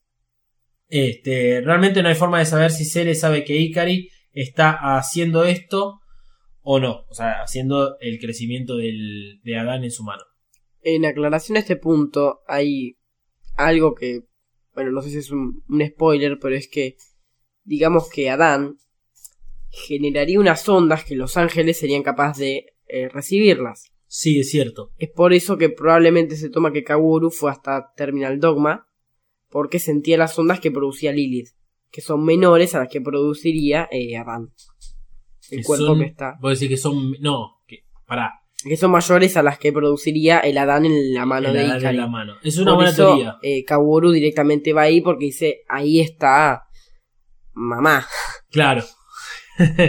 Esto lo habíamos hablado cuando eh, ocurre el episodio de Gagiel, que es el ángel que ataca la flota del Pacífico cuando llega Asuka y que eh, Misato dice, el ángel apareció por el Eva. Y en el final nos enteramos en realidad de que había este, también en el mismo lugar estaba Dan. Y que lo que teorizábamos en ese momento era que en realidad tal vez el ángel había logrado detectar a Adán. Es la explicación de por qué los ángeles siempre van a Tokio, a Tokio 3. Exactamente. Pero no es la explicación exacta eh, de por qué no hay ningún despistado yendo hacia Alemania, que era donde estaba el embrión de Adán. Yo dije despistado, ¿eh? Sí, sí, está bien. Pero se supone que las ondas que emitiría Lilith son muy Son fuertes. mayores. Eh, ahora, parece ser como que todos los ángeles, resi- eh, digamos, residieron en algún estado, ya sea en, en- como un embrión o un estado primordial, hasta alcanzar su crecimiento, como muy cercano a NER, a NER Tokio 3, digamos. Bueno, hay que dedicarle un capítulo específico a ese tema. No son las cosas que no están explicadas en ningún lado. Hay un corto que sacó, creo que sí lo hizo Gainax, con una animación muy pésima. Bueno, no pésima, pero una animación muy precaria que explicaría todo. Bueno, vamos, ya vamos a hablar de, de, mm, los otros medios utilizados por, por la gente de Gainax, que es este, la productora, este, para pasarnos información. Lo más extraño viene a continuación. Porque la respuesta de Kaoru a todo lo que dijo Cele acerca de este acerca de eh, las diferentes formas de esperanza que solo residen en el corazón de la gente, de Lily, la falsa y los falsos seguidores de la luna negra y de Adán, el verdadero seguidor de la luna perdida, que es la blanca. Este Kaoru cuestiona, ¿el padre de Shinji es como yo? Entonces, ¿acaso dijo que Ikari es un dios? O sea, ¿es a- Adán por tenerlo en la mano? ¿Que Ikari es también un clon o un Bessel de otra alma? O sea, esa pregunta que se hace Kaoru no tiene sentido y es como de las falta de continuidad o que le pifiaron a lo que es el doblaje. O sea, no, no sé japonés, pero eh, busqué mucha información sobre esto y todas las traducciones terminan en lo mismo. En este que Kaoru está preguntando si él es, si Ikari es como él. No tiene sentido la, la pregunta. Porque la respuesta es, está, está- está queriendo darnos a entender de que Kaoru sabe que Adán está en contacto con, con Ikari y es como que le estaría dando un estatus de que Ikari y Adán eh, son como dioses. Esto tiene respuesta, pero en otro momento. Ok. Bien, bien, bien. Es, hay una respuesta. Para mí la está inventando para seguir vendiendo temporadas de vacas. Pero bueno, pasemos la, la moto y aflojemos con los pensamientos. Es probable que Kaoru no esté diciendo eso, o sí. Pero algo que se me ocurre es que tal vez Kaoru está sobreentendiendo el asunto y sepa que Ikari también es como un peón de Cele y que en realidad esté queriendo decir eso. Como que Kaoru está sintiendo empatía por Ikari por ser gente bajo el mando de Cele. Pero Ikari hace lo que se le canta. Pero igual depende de Cele para un montonazo de cosas. Bueno, no importa. Eso. La cuestión es que Cele le dice a Kaoru que confían sus esperanzas en él. El análisis de todo esto, de acuerdo al final del capítulo, en donde Kaoru se da cuenta de quién es el, gigante que está crucificado en Terminac Dogma, o sea, Lilith y no es Adán, es que Cele lo envió para comenzar su versión de la complementación humana, destruyendo al último ángel y moviendo sus últimas piezas para que Ikari quede al descubierto. El momento se termina y los 15 monolitos de Cele desaparecen. Esta es la primera vez que vemos esta cantidad de miembros del comité, porque siempre veíamos 12, eh, digamos como máxima cantidad. Hemos visto eh, solamente al principal, que es Kill, el número 1, y después eh, en otras ocasiones que había, eh, creo que son 2, 4, 4 por, a lo sumo 7, que era cuando todavía eh, eran personas presentes hablando con Ikari, pero ahora vemos 15. Hay una teoría que dice que estos 15 en realidad representan los ángeles anteriores. Pero para que eso se cumpla, primero que nada, toda la conversación que, que tuvo ahora solamente tiene sentido si es él realmente quien lo está hablando. Y segundo, es que se tendría que considerar a, Israfel como un ángel doble. Israfel era el ángel que se dividía en dos y que tenía que ser destruido en simultáneo. Misato lo ve todo desde lejos. Lo más curioso es que con este plano vemos lo adentro que está Kaoru en el agua. De todas formas, Misato dice que no puede leer los labios de Kaoru y él le regala una linda sonrisa. Misato se caga en las patas y Kaoru inicia el plan de los Lilim, diciendo eso. este, ahora todo depende de los Lilim. Y por eso comienza el plan de Cele. Misato continúa juntando datos sobre Kaoru. Makoto sigue siendo el espía personal de Misato. Y cuando dejó a Pen Pen en lo de Maya, Makoto tuvo nueva información de la sincronización de Kaoru. Algo de lo que hablamos antes, que puede manejar como quiera su sincronización con el EVA 02. Por eso Misato se va a ver la Risco en su prisión para averiguar más sobre Kaoru. Risco le dice que es probable que sea el último ángel. Puede ser de que esto Ikari lo, lo sepa o no. Si lo sabe Risco, esto es algo que no comprendo de este capítulo. Pasa que, bueno, obviamente queda muy, muy fuera de foco Ikari. Porque por momentos parece que Ikari sabe y por momentos parece que no. Pero Risco le, tira la, onda a, Misato. En el capítulo pasado, cuando estaba Samuel, eh, pero si se olvidaron ya de, los sucesos sucedidos del capítulo pasado, eh, acá Malo tenía un listado de todas las cosas que eran em, indicios de que Kaoru era el último ángel. E incluso Risco diciéndole, sí, sí, creo que es el último ángel. Para mí lo interesante, más interesante de esta charla es que eh, Ritsuko le avisa a Misato que los van a grabar y que Misato le dice que no le importa. Ok, ¿por qué? Porque Misato venía desde que muere Kashi maquinando todo este tema de buscar la verdad desde las sombras. Sí, Siempre trabajando en su casa, usando a Makoto como para sacar información, ella nunca se exponía. Y ahora que siente que el final está muy cerca, ya le da igual exponerse. Bien, bien, me encantó. Estoy muy contento. sí, sí, posta, ya, mirá, eh, está, está muy bien, eh, es cierto. Sí, está hinchada las pelotas ya. Sí, Sí, sí, te echaba la pelota. sí, Misato ya con Está ganas de hinchada. pegarle un tiro a todo el mundo y decir ¡Ja! Bueno, basta de pelotudeces porque vamos a nivel- lo, lo único que importa realmente en, en este mundo es volver a verlo a Kaoru. Kaoru Nagisa, el decimoséptimo ángel, que se llama Tabris. Siendo Kaoru uno de los mejores personajes ever, nos olvidamos de que es un ángel, además de contener el alma de Adán, por la este, falta de su cuerpo, o sea, por la falta del cuerpo que se parece más al Adán que a un ser humano. Eh, igual no hay que confundirlo con que es un simple ángel, por eso es que puede hacer lo que hace. O sea, la forma de manipular al EVA 02, que es, que es una copia de Adán, o sea, un clon, o mismo de generar ese gigantesco itifil que, que genera cuando está entrando ya a la última puerta de Terminal Dogma.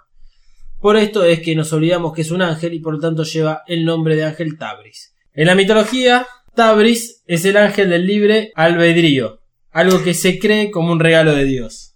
Ya dado el contexto de lo que es la simbología de- del ángel, pasemos a la bomba. Kaoru está parado frente al EVA 02 y como copia de Adán le ordena que despierte y lo acompañe. Por la capacidad que tiene de manejo de su field puede levitar y en este instante los sensores de NER se encienden detectando a un nuevo ángel dentro de las instalaciones. Cuando el EVA C2 activa al comando de Kaoru, enciende sus cuatro ojos rojos, no los verdes.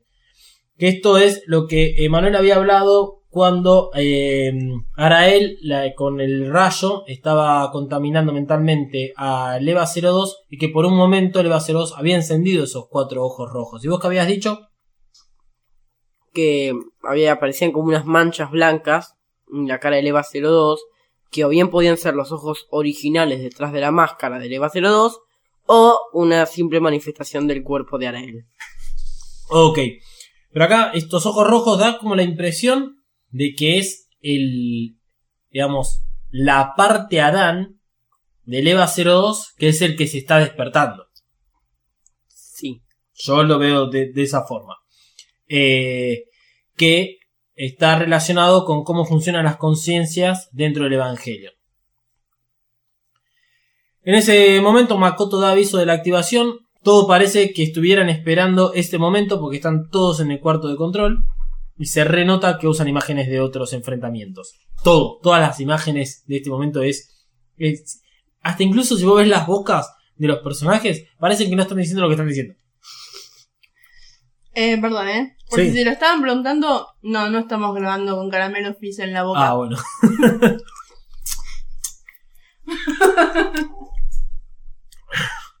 Tenemos un nuevo no sponsor.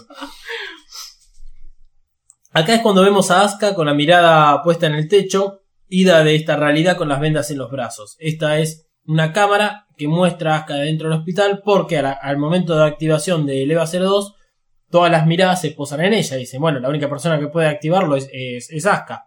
Vamos, Misato, pensá un poquito más allá.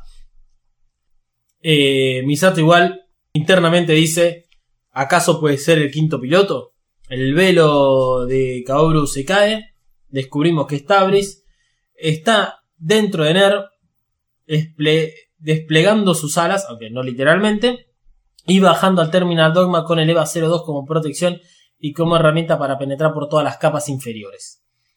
Obviamente eh, necesita Kaoru llegar hasta el fondo de Ner, a donde supuestamente está Dan, y Kaoru es- espera algún tipo de resistencia.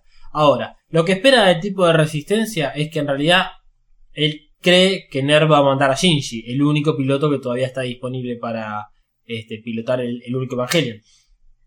Entonces, está como haciendo esto lentamente porque necesita de que Shinji esté ahí con él. Si no, realmente, con la capacidad de, generación de Lady Field que tiene Kaoru, podría haber volado a la mierda todo e incluso con el EVA 02 haber destruido todo. Muy rápidamente. Te noto Por- escéptica. ¿Por qué usa el EVA 02? Porque se puede sincronizar con, con él. Porque es una copia de Adán. Y como él es Adán, Mm. lo puede manejar tranquilamente. Eso es lo que da- son los resultados de las pruebas de sincronización.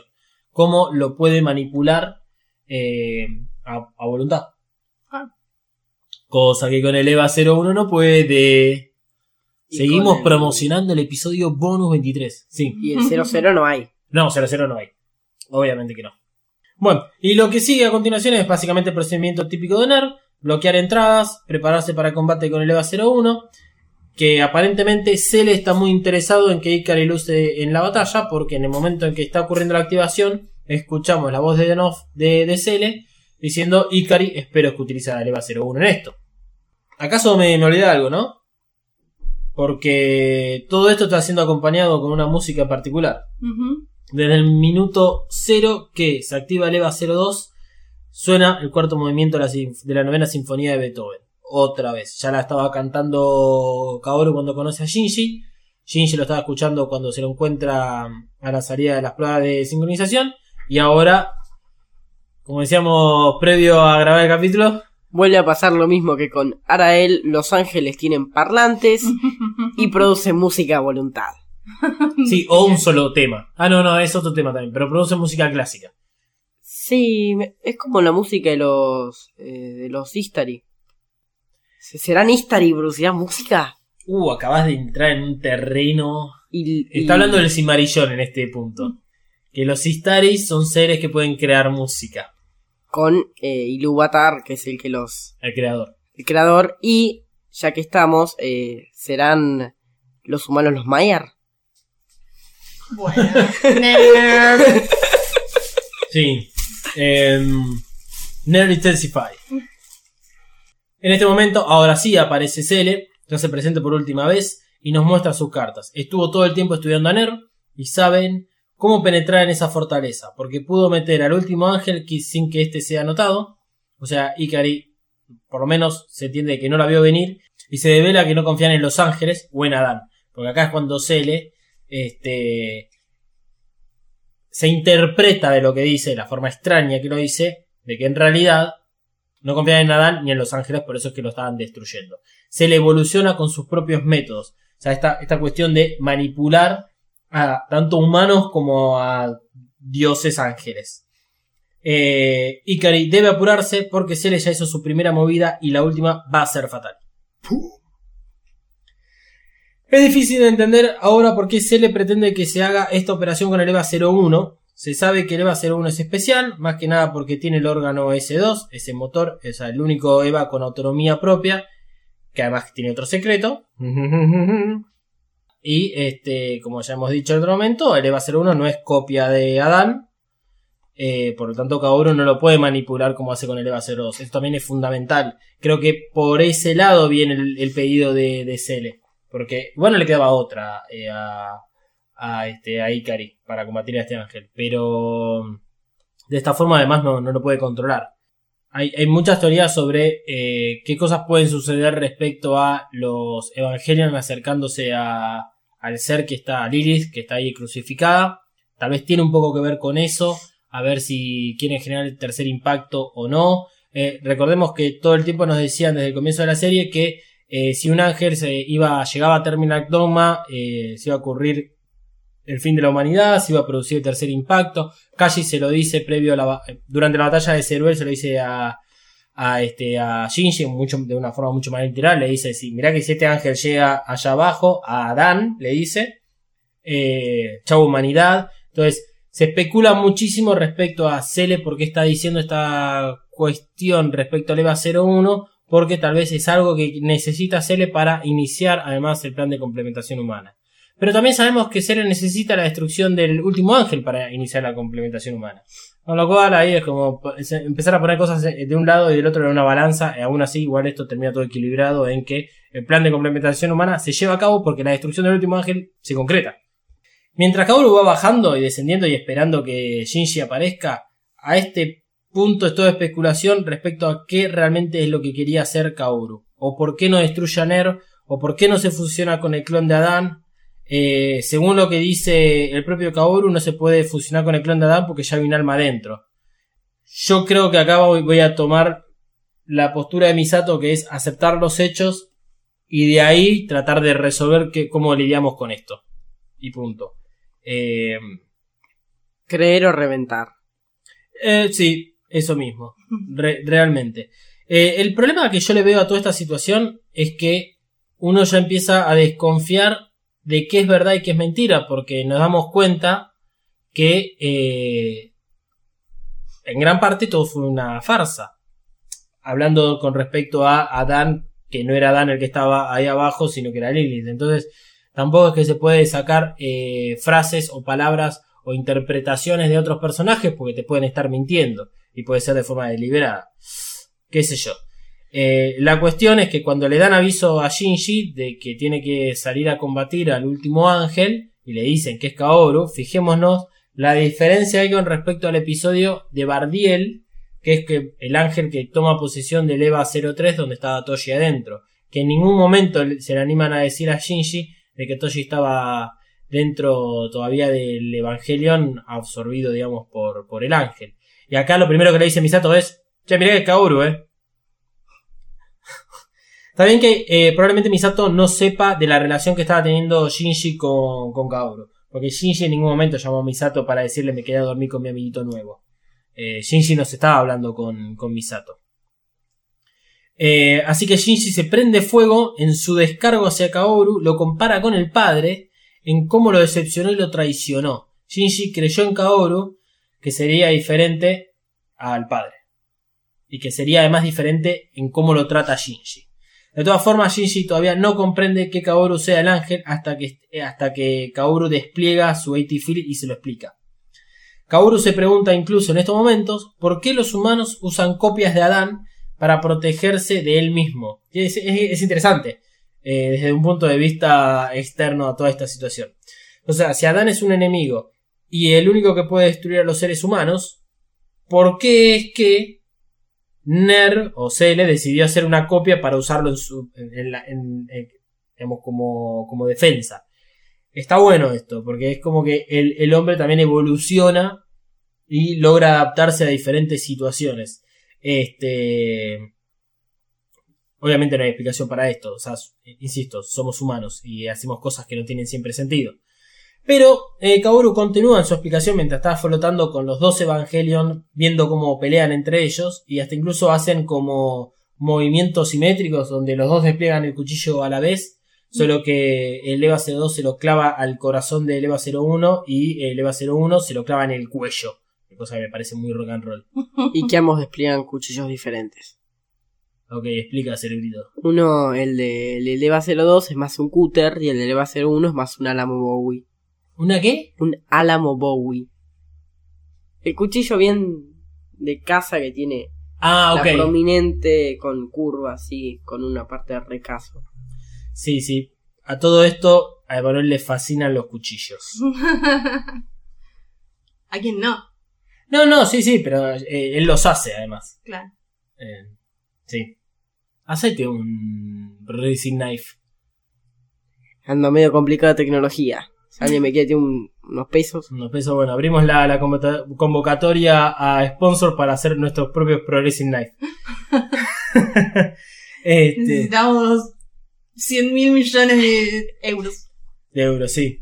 Eh, tal vez prometemos recuperar la, la iglesia de Notre Dame. Con parte de ese dinero si es que sobra. Eh, ahí es cuando Kaoru le explica a Shinji. Ahí es cuando le explica a Shinji que su cuerpo es igual al de Eva. Y podría funcionarse con el EVA 02 si este no tuviese alma. Que ahora está apagada, pero eso es un impedimento para Kaoru. Aparentemente. Hmm. Porque al final, Kaoru dice, si no me, me tendría que haber obligado a vivir con el EVA 02. Pero ahora vamos a, a meternos en eso.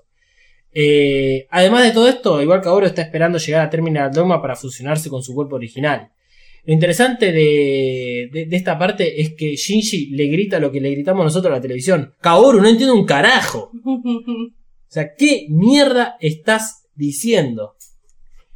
Cuando hablamos eh, en muchas ocasiones de cómo son las composiciones de los evangelios, los ángeles y todo eso, es porque hay mucho que lo explica Kaoru en este momento y digamos, la información sale de, de- de esta fuente de información y que es completamente verídica porque el chabón es un ángel y es, un, es Dios, así que es razonable creerle a Kaoru de estas explicaciones que da. Eh, ahí Kaoru manifiesta su Eighty porque uno de los cuchillos se escapa y casi se lo clava. El Eighty se hace visible, Shinji reconoce que es un Eighty lo dice en voz alta y Kaoru le explica a Shinji que es la barrera del corazón, es lo que impide que seamos lastimados. Es algo muy literal este, al ver, digamos, el cuchillo que no se clava. Esto de la barrera del corazón, de la separación de los diferentes individuos, es todo el gran componente principal para la complementación. Es esto mismo que hacía referencia a Cele con la esperanza, que la esperanza reside en los corazones de cada individuo. Es eh, lo que nos hace a los seres humanos como únicos. O sea, es así de profundo Evangelion en este sentido. Logra establecer tal vez un término científico en la composición individualista de cada ser humano. Debería ganar un premio Nobel por esto. Bueno, no yo, en realidad los creadores de Evangelion, no sé, un boludo que repite palabras. Pero mientras tanto, Misato está decidida a explotarlo todo si llega a este, irse a la mierda la situación. Nuevamente utiliza Makoto, Makoto está de acuerdo. Es, está bueno esto porque Misato vuelve a retomar un poco esa postura que había dejado atrás acerca de la destrucción de los ángeles. Que los últimos tres ángeles casi ni había participado. Igual, eh, en este caso, Misato lo hace como último recurso. eh, porque bueno, considera que mejor volemos toda la mierda y tratar de- de parar de alguna forma la destrucción del ser humano. Bien, y bueno, Kaoru, un poquito harto de esperar, decide destruir de todas formas las compuertas eh, con su inmenso 80 field, bloquea las señales al mando de control y llega hasta lo más profundo de Terminal Dogma. Cuando llegan ahí a Terminal Dogma, Terminal Dogma es ese espacio gigantesco que además tiene una puerta, que es la que lleva a donde está el gigante blanco crucificado. Pero el escenario que nos muestran inmediatamente cuando descienden los tres individuos es como eh, lo que nos mostraron en la Antártida. Es un escenario muy similar. Esto lo vamos a tener que tener en cuenta para cuando hablemos del origen de Adán y de Lilith. En ese punto, a pesar de que todas las comunicaciones están bloqueadas, en el control detectan otro inmenso Field que aparece un segundo y desaparece rápidamente. Y es cuando todo casi llega al final. Todo esto lo hacen para indicar de que Rey 3 ya sabe quién es y está presente para ver qué hará Kaoru. O tal vez interactuar o no, nunca lo sabremos porque en realidad se hace cargo el EVA 01 de toda la situación. Entonces Rey no hace nada. Pero hay especulaciones acerca de lo que podría llegar a haber hecho.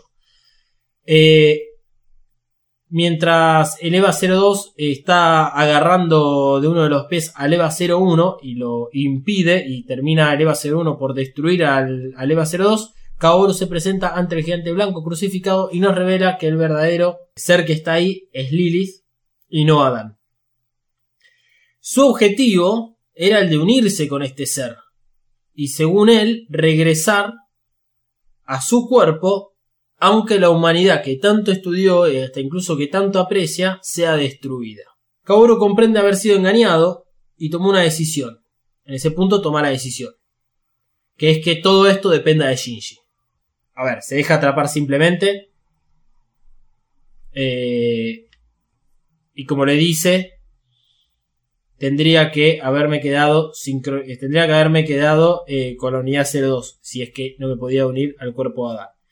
También hay otra cosa que menciona eh, Kaoru, es esto, lo que vos decías antes, sobre eh, esta señal que emiten lo, Adán y Lilith acerca de cómo es que los ángeles se sienten obligados a ir. Porque Kaoru dice en un momento, es como que tengo la obligación de unirme con, con el cuerpo. Eh, entonces, eventualmente sabe que no puede vivir con el cuerpo este humano de, de Kaoru. Una de las especulaciones es que si seguía conectado, o sea, con esta sincronización con el EVA 02, iba a terminar de todas formas eh, unido a él, así como Shinji en un momento quedó unido al EVA 01 por este excesivo eh, grado de sincronización que tuvo con su evangelio. Kaoru, en su modo Dios, le dice a Shinji que su destino es vivir eternamente y que no puede ir en contra de su destino. Pero ahora que no tiene alternativas, porque no hay clones de Adán para fusionarse, y el mismo Adán está en una forma embrionaria y no le queda otra que morir. Kaoru ahí baja su y deja que Shinji decida su destino. Esto lo hace Kaoru al entender de que fue la marioneta de Cele y que obviamente prefiere morir para ser libre o este, tener que volver a pasar por esto otra vez. No hay peor momento para Shinji que este. Tiene que decidir otra vez si salvar a la humanidad o matar a alguien querido. El otro momento fue este, en el caso de Toshi y el ángel Bardiel, que él se había eh, rehusado a pelear contra el ángel. Eh, lo que pasa es que esta vez es en serio porque la amenaza es palpable. O sea, realmente tiene ahí a Lilith, el ángel eh, está a su merced y se toma todo el tiempo del mundo para tomar la decisión. El problema es que Shinji no amó a nadie como sí lo hizo con Kaoru. Kaoru le devolvió su amor y le dice además que no merece la pena que alguien como Shinji sea quien muera. Porque si Kaoru vive, los humanos tienen que morir. Eso es lo que le estaba diciendo antes Kaoru. Levanta la cabeza a Kaoru y la ve a Rey, le sonríe y sus últimas palabras son el futuro es necesario para ustedes, haciendo referencia a los seres humanos. Kaoru, Adán, el último ángel, se da por vencido y le deja la tierra a los hijos de Lilith. Y en lo que es la única parte cantada del cuarto movimiento con el coro de fondo, Shinji, dentro del entry plug del EVA 01, llora la muerte de Kaoru porque sabe que es eso lo que tiene que elegir. Pero esta decisión lo dejará muy marcado para lo que está por venir. Shinji no quiere más dolor.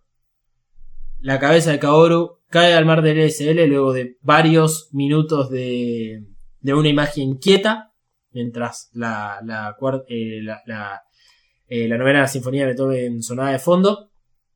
Eh, y la cabeza suelta eh, representa todo eh, lo que el capítulo nos venía diciendo de, de antemano, que era que Kaoru iba a perder la cabeza eventualmente. Además, o sea, no solo tiene que matar al único ser que amó, sino que también siente la traición de Kaoru de, Sí. que le mintió. O sea, es todo mal, Es todo mal. todo mal. Eh, es todo mal. Así que bueno, el, el EVA 01 lo limpian un poquitito, lo desinfectan, porque bueno, tiene un poco de ¿Un poco de sangre, sangre? ahí, un cachito. Eh, Ikari y Rey 3 supervisan las tareas. Este ángel no se quita. Eh, es interesante este momento entre Rey y Ikari porque Rey vuelve a aparecer junto a Ikari. Ya conociendo quién es ella misma, decide acercarse para, bueno, llevar a cabo su propio plan. Eso se va a ver en The End of Evangelion. Shinji va al lugar donde conoció a Kaoru, tiene a Misato al lado, Ahora Misato parece ser un buen soporte emocional para Shinji, pero a esta altura no hay nada que pueda levantar al trapo de piso que está hecho Shinji. Eh, él recuerda los momentos que tuvo con, con Kaoru, le dice a Misato que Kaoru lo quería y que esa fue la primera vez que le, le dicen eso a Shinji. Shinji piensa lo mismo que Kaoru, pero para él, Kaoru era el que tenía que haber vivido. Shinji ahora está preparado para morir. O sea, literalmente está hecho un trapo de piso porque está eh, tirado ahí en la orilla. Eh, es interesante lo que le dice Misato ahora, que es que sobreviven los que tienen la voluntad de vivir y Kaoru esa voluntad la dejó de lado. Pero esto Misato la verdad se lo podría haber dicho antes a Shinji. O sea, a ver, no es un mal consejo. Eh, eventualmente creo que al escuchar esto Shinji hubiese pensado en matarse, porque él no tiene voluntad de vivir, eh, y hubo varios capítulos que demostró esto. Pero bueno, trata de eh, Misato sacarle un poco de responsabilidad de la muerte de Kaoru diciéndole que no, no es culpa de, él. Kaoru se las buscó, digamos, y no tenía otra alternativa a Shinji. Y tampoco es que haya alguien que lo esté juzgando a Shinji por esto. El único que lo está juzgando es el mismo. El único que se está juzgando es el mismo. Eh, en conclusión, y como resumen, quería Ross ante Mona para saber el estado de la relación que tienen entre ellos es Shinji se siente culpable, Shinji perdió las ganas de vivir. Llegamos al final. Se acabó todo. Bueno. ¿Qué va a ser? Eh, a ver, hoy no va a haber Fly Me to the Moon. Por algún motivo se escuchan aplausos. Eh, sino que a modo de homenaje escucharemos un fragmento del cuarto movimiento de la novena sinfonía de Beethoven. Kaoru, te amamos lloramos. mientras lloramos. Uh, voy a poner este llantos de fondo. Eh, semana que viene saldrá el capítulo que va a ser pre al 25 y al 26, donde haremos un resumen para recordar el camino que recorrió cada personaje, en especial el de Shinji, para así poder comenzar con el final de Evangelion. Eh, porque una vez que arranquemos con el 25 y cualquiera de todos ustedes que lo tengan que ver por primera vez van a querer respuestas inmediatas. Eh, yo lo único que les pido es que para el 25 y el 26 compren mucho helado, chocolate, una buena botella de whisky, inviertan el aguinaldo que van a recibir dentro de unos meses, a pesar de que no tengan la plata del aguinaldo, y este no lo vean un domingo. Y guarden todos sus cuchillos. Guarden todos sus cuchillos, por supuesto. Sí, sí, sí, sí, hagan eso. Este, ¿Alguna conclusión que quieren hacer del final de Evangelion? Kaworu, te amo. Voy a tatuar tu cara. Uh, sería algo, sería algo interesante. Hay un par de tatuajes sobre Kaoru más, más relacionados al reveal. ¿Sabes que lo bueno del reveal es eso? Que eh, es como la parte positiva de- del impacto en los fans, que es que lo- los desarrolladores de Evangelion se dieron cuenta y este, pudieron expandir mucho mejor al personaje. Bueno. Yendo. Bien, hay que ver ya el, el, este, el próximo episodio. El próximo episodio, hay que ver ya el reveal. Manuel, ¿alguna conclusión de todo esto? No, que la próxima vez vengo con una almohada de Kaworu y se las doy a ustedes. Sí, por favor. No sé para qué te fuiste tanto tiempo a Europa, si no trajiste nada de Evangelion. No hay. Bueno, señoras y señores, eso ha sido todo. Si quieren este, comunicarse con EvaCast, pueden hacerlo arroba Mothercaster en Twitter y en Instagram. Eh, pueden seguirme a mí en mis redes sociales, así mi ego sube, aunque sea un poquitito, al tener un nuevo seguidor en arroba dalmas-ndg en Twitter y en Instagram. A mí me pueden encontrar como Mariana Flores B corta L. Y a mí como arroba Katsuragi399 y recuerden enviarle un feliz jueves a sus seres queri- queridos por medio de Asuka. ¿Por qué es eso? Por este meme muy, no sé si nuevo barra viejo que salió. Que búsquenlo, que es Asuka te desea un feliz jueves. O sea, Asuka, el- el- la imagen de Asuka que vimos al principio de este episodio, Sí, solo que... donde va a ver a su mamá colgada. Exactamente, ella está corriendo, solo que en el meme está con los colores rojos, que son el, que es el vestido que tenía en ese momento, siempre identificando a Asuka con el color rojo. Asuka está corriendo feliz, porque en ese momento ella estaba feliz, y la gente lo suele utilizar para representar cosas felices, como eh, que tengas un lindo jueves o algo de religión, ¿era? Inicialmente se utilizó con un fin de atraer a la gente a una religión y el fandom de Evangelion se cagó de la risa y lo convirtió en el meme de Asuka te un feliz jueves. Es terrible. Dios mío. Bueno, eso fue todo. Nos veremos. eh, nos veremos en la previa del capítulo 25. Y espero que varios de ustedes sobrevivan para seguir escuchando este podcast.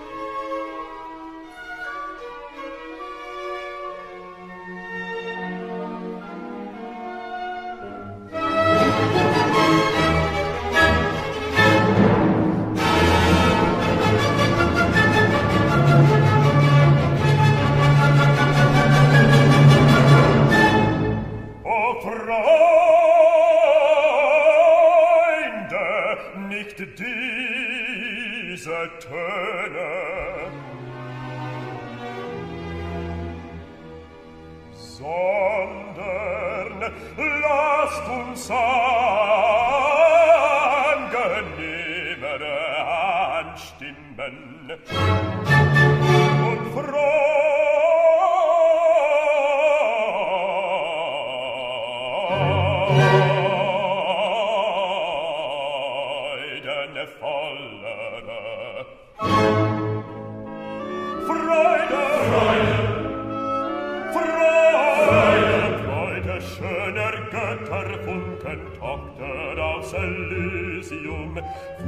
Wir betreten feuertrunken himmlische, dein Heiligtum.